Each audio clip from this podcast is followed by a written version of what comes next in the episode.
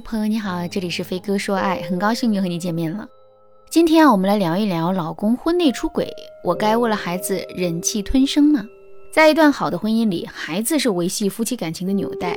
可是当婚姻出现问题的时候，孩子也会成为彼此的羁绊。如果老公在婚内家暴出轨的话，你会为了孩子忍气吞声吗？虽然家暴出轨这两个词如此刺眼。但我知道，还是会有很多姑娘选择隐忍。学员小小啊，就是这些姑娘中的一个。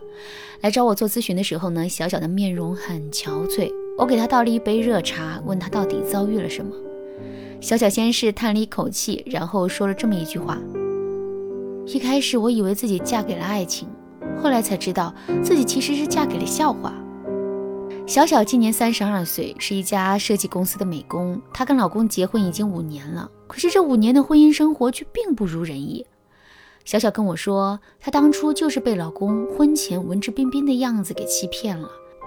结婚后，她才知道啊，原来老公是个暴脾气，还特别爱喝酒，一有点不顺心的事儿就会跟他吵架，甚至还有一次动手打了他。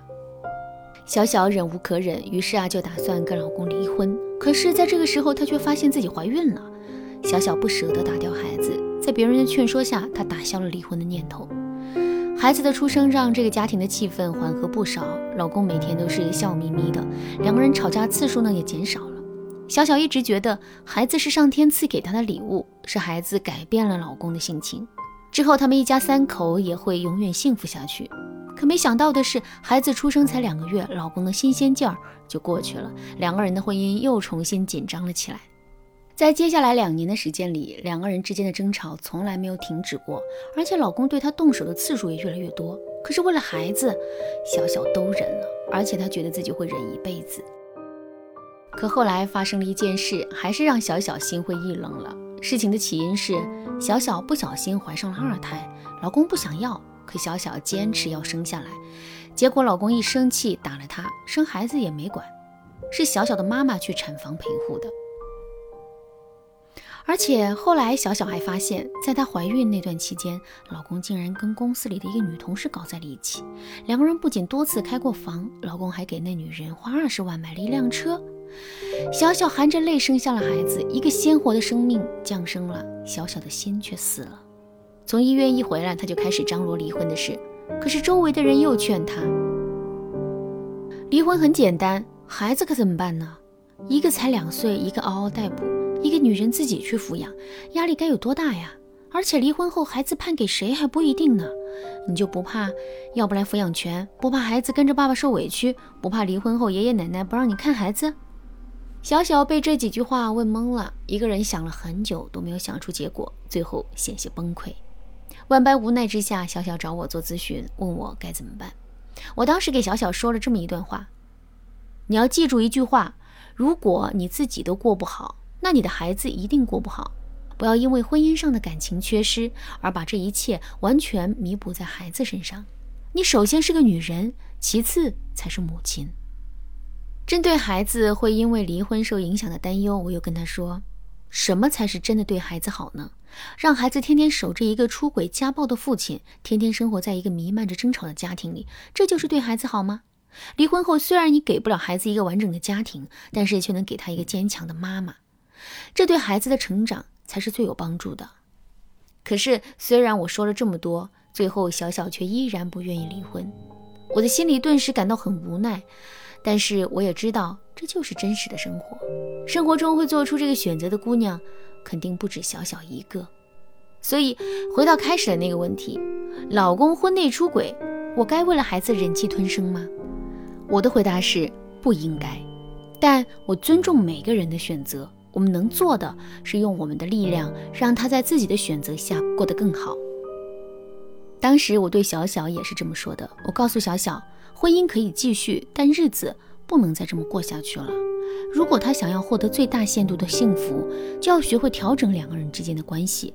怎么调整呢？下面我就把给小小制定的方案里其中的两个方法分享给大家。第一，掌握家里的财政大权。为什么要掌握家里的财政大权呢？主要原因有两个：第一，断绝男人出去瞎搞的资本；第二，让男人因为钱对我们有所忌惮。说到这儿，肯定有很多姑娘会问：财政大权就那么好得到吗？要是男人不给怎么办？其实很简单，我们只需要先给男人制造一个更大的损失，然后再提出掌握财政大权的条件，这样男人就会乖乖就范的。怎么制造更大的损失呢？我们要知道的是，虽然男人对我们很不好，而且在外面出轨找小三，但其实他对这段婚姻也是有依赖的，而且离婚的代价和成本他未必承担得起，否则他早就跟我们离婚了。所以，虽然我们不是真心想离婚，但也一定要搜集男人出轨的证据，然后好好的闹一闹离婚。如果男人还是不低头，我们就要把两家长辈召集起来，一起评评理。总之，声势造得越大越好。我们的目的只有一个，让男人知道怕。做好了这些之后，我们就可以跟男人谈条件了。第一，彻底跟小三断了联系；第二，交出家里的财政大权。这个时候，男人多半会答应。第二，让自己变得更独立。我们都知道，家庭主妇是这世上最危险的职业之一。在我接手的很多有关老公出轨的案例中，女主人公很多也都是家庭主妇。这其实说明了一个道理，那就是一个女人对男人有多依赖，男人的内心就会有多放纵。为什么呢？因为男人会觉得他吃定这个女人了。没有了敬畏心，然后内心的欲望就会被无限的放大了。所以，一个女人要想要获得家庭地位，想要收获一段充满安全感的婚姻，那么她就一定要学会独立。我们来想一下，如果我们一个月挣四千，男人一个月挣一万，男人会是什么心态呢？他会觉得是他撑起了这个家，自己是这个家的功臣，即使作威作福也是应该的。如果反过来呢？我们挣一万，男人挣四千，他的底气就不会这么足了。而且，当我们足够优秀之后，男人还会变得害怕失去我们。当然了，一个女人是否独立，也不仅仅取决于她的经济收入。一个女人的社交圈、工作上的资源和人脉、内心的格局和视野，这些都是女人独立的标志。总之一句话，永远不要忘记提升自己。我们自身越是优秀，我们遇到的烦恼就会越少。在婚姻中也是一样。那说了这么多，你听完肯定会有很多感触吧？其实啊，不管我们现在有没有进入婚姻，多储备一些应对婚姻问题的技巧和方法，总归不是坏事。当然了，我们一定要有选择放弃的勇气，因为有的时候有了这样的勇气，我们才会发现婚姻反而经营得更好。如果你觉得自己的力量还很弱，想要得到导师专业指导的话，你也可以添加微信文姬八零，文姬的全拼八零，预约咨询。好啦，今天的课程就到这里了。文姬说爱，为你一生的情感保驾护航。